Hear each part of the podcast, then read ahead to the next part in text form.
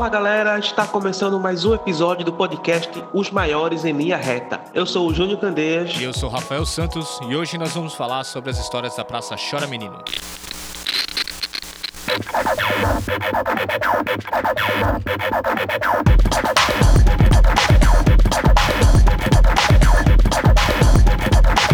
Os maiores em linha reta.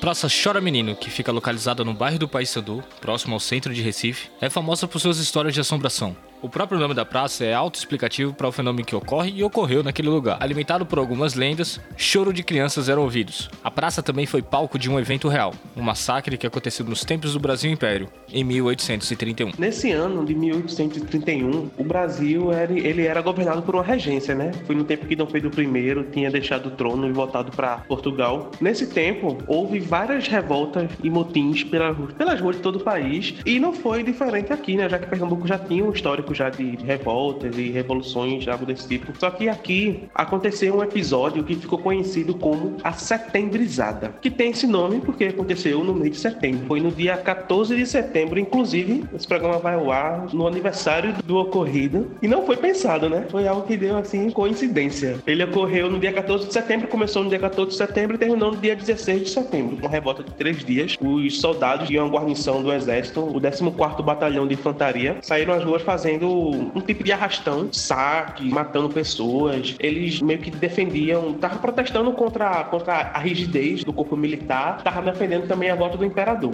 Eles meio que dominaram a cidade né, durante esses três dias, e aí eles dominaram a cidade até o dia 16 de setembro. Esse conflito resultou em 800 pessoas que foram presas e mais de 300 pessoas que foram mortas. Tem relatos que tem mais de 400, 500 pessoas que morreram. Enfim, é um número de gente muito grande para aquele tempo, né, do século 19. Uma cidade que tinha, sei lá, pouco mais de 100 mil, 100 mil habitantes. Muitos desses soldados eles foram sentenciados à morte e essas execuções aconteceram lá onde hoje é a Praça Chora Menino e também foi enterrado os corpos das pessoas que morreram na cidade com conflito. Foi tudo enterrado também lá na Praça Chora Menino, que hoje é a praça, mas antes era um local descampado de um sítio chamado Mondengo e ficava já ali fora do perímetro urbano da cidade. Naquele tempo ali já era um subúrbio da cidade já. Não tinha muita urbanização, era mais sítios e, e mato e, e, essas coisas. No dia 22 de setembro, teve uma edição especial no Diário de Pernambuco. Eles fizeram uma edição menor com quatro páginas e foi completamente dedicado ao episódio da Setembrizada, com a mensagem do presidente da província, Joaquim José Pinheiro de Vasconcelos, afirmando que a sociedade estava livre dos ferozes canibais que passaram por 36 horas levando terror e desordens, roubos e assassinatos na cidade. E aí tem, né, essa história de que depois desse episódio, as pessoas começaram a ouvir choros de crianças na, na praça, tanto tanto de pessoas que morreram, tanto de crianças que morreram, tanto das crianças do, dos pais,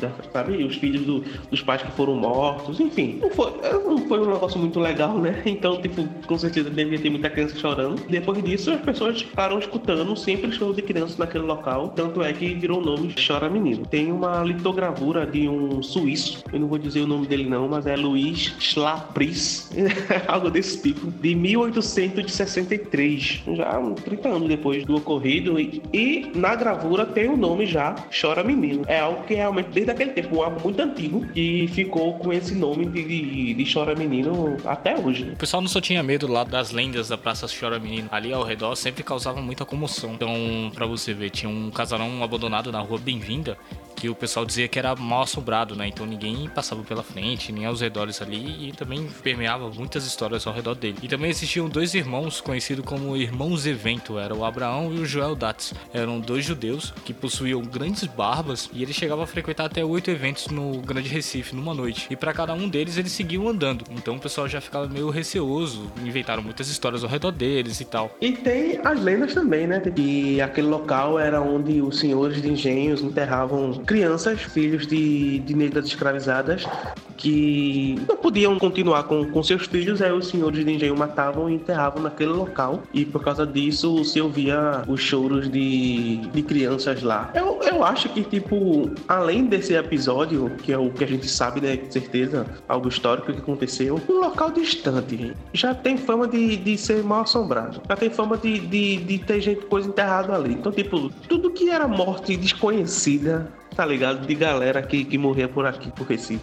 E jogava, enterrava ali naquele local pra. Era tipo um campo de desova. Então, tá ligado? Então, tipo, eu acho que tem, tem muito desse, dessas coisas que aconteceram, sabe? É, e aí tem a parte de bruxaria também. Que as bruxas iam pra lá e sacrificavam as crianças ali. Enfim, depois que começou com o nome Chora Menino, tudo que é história de qualquer coisa assinada a criança, né? É bom, bom botar empurrar lá pra aquele canto. Pra quem não sabe onde fica, a Praça Chora Menina, ela fica na rua Paissandu, lá no centro do Recife. Ela também tem uma estátua em homenagem a toda a história que ocorreu ali, a todos os falecimentos. Nessa estátua também tem um texto, que tem os dizeres: essa cidade é mágica, meio bruxa e enfeitiça quebranta e tira forças. Essa frase é, tá lá na praça, né, numa obra de arte do artista Burle Marx, foi escrita por Gilberto Freire, que em 1955 escreveu um livro falando sobre assombrações do Recife Velho. Ah, ele fala um pouco das lendas e desse evento também da setembrizada que aconteceu lá na Praça História Menina. E aí algumas explicações, né? Existem algumas explicações científicas pro fato de se ouvir, porque realmente a galera ouve esse show de bebê lá. Não, eu não duvido, mas tem uma explicação bem muito muito lógica falando, que é do sapo, né? Que existe um danado de, de, um sapo que chora, que grita, e nem uma criança. Esse sapo tem muito aqui no Brasil, ali daquele local, que era um lugar onde tinha mais mato, tudo isso, né? Então, eu acho que existia muito sapo desse, que realmente é muito igual a uma criança. Vocês vão ouvir no áudio que vai colocar na edição.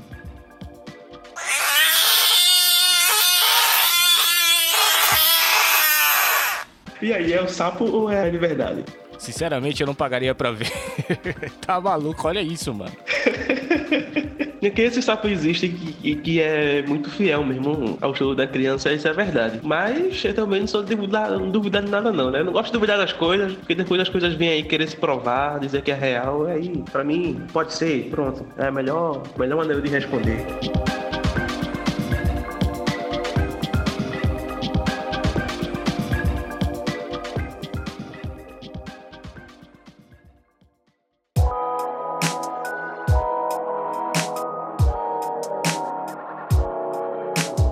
Isso, gente. Não esqueça de seguir a gente nas redes sociais. No Instagram a gente tá como arroba os maiores em linha reta e no Twitter a gente tá como arroba maior em linha reta. Certo, Júnior? Certo, Rafael. Sigam a gente no Twitter, sigam a gente no Instagram e mande sua sugestão de tema, qualquer crítica do que a gente falou também pode falar, beleza? Até a próxima e tchau, tchau. É isso, gente. Curtam, compartilhem. Não esqueça de seguir a gente também na sua plataforma de streaming favorita. E é isso, gente. Valeu. Tchau, tchau.